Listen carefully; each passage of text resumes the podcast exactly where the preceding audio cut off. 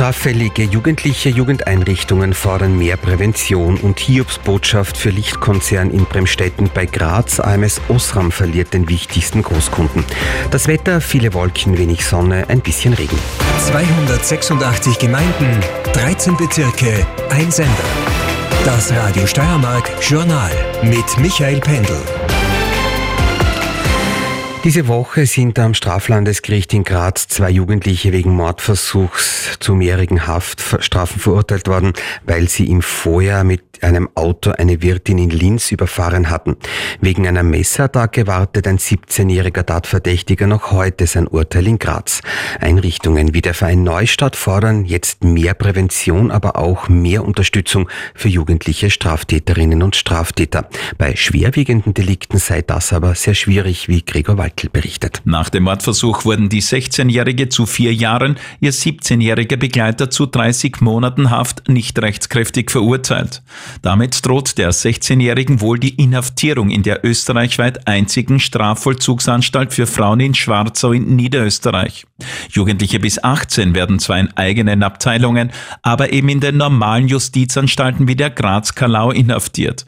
Dabei würden gerade junge Straftäter eine besondere Unterstützung benötigen, kritisiert Anneliese Pieber vom Verein Neustadt Steiermark. Männliche Jugendliche seien überhaupt besonders gefährdet. Das weiß man von Studien weltweit, dass einfach männliche Jugendliche das höchste Risiko haben, straffällig zu werden. Eine Bewährungshilfe muss grundsätzlich vom Gericht angeordnet werden. Bei unbedingten Haftstrafen wie bei der 16-Jährigen seien darüber hinaus rechtlich keine weiteren Unterstützungen möglich, so Pieber. Das sei oft nicht ausreichend und auch kontraproduktiv. Man muss sehr intensiv arbeiten mit den Jugendlichen, langfristig dran sein.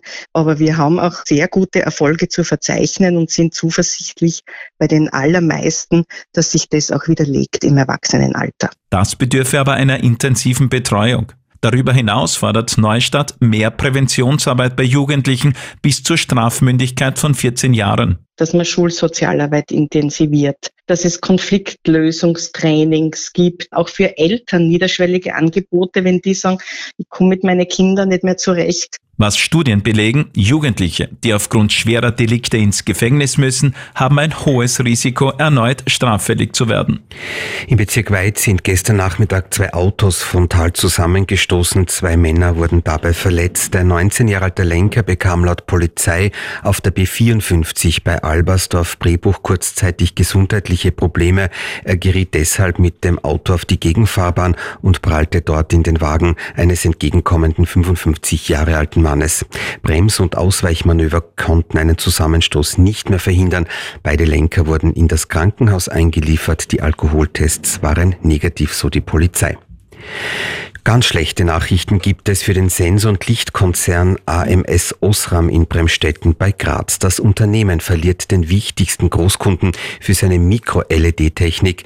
Das Schlüsselprojekt für die pixelgroßen LEDs, die zum Beispiel in Smartwatch-Displays eingesetzt werden, sei unerwartet storniert worden, teilte AMS Osram am Abend mit.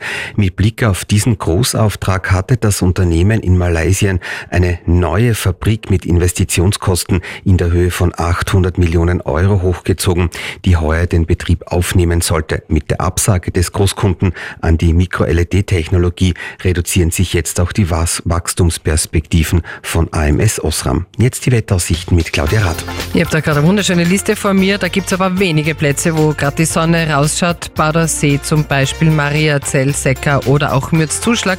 Ja, in weiten Teilen des Landes sind die Wolken heute aber dicht und bleiben es auch entlang des Alpenhauptkammes. Kann es auch noch ein paar Regen Regentropfen geben und Sonnenschein in den nächsten Stunden bis zum Abend hin eben am ehesten noch da und dort einmal vom Asseerland übers Enstal bis ins Salzertal hinein. Was aber für alle gilt, es wird für alle Steirerinnen und Steirer ein völlig milder Tag. 11, pardon, 11 bis 16 Grad heute die Höchstwerte. 7 bis 11 Grad gibt es morgen Freitag dann. Der Freitag bleibt trüb und von Südwesten her äh, wird es regnerisch.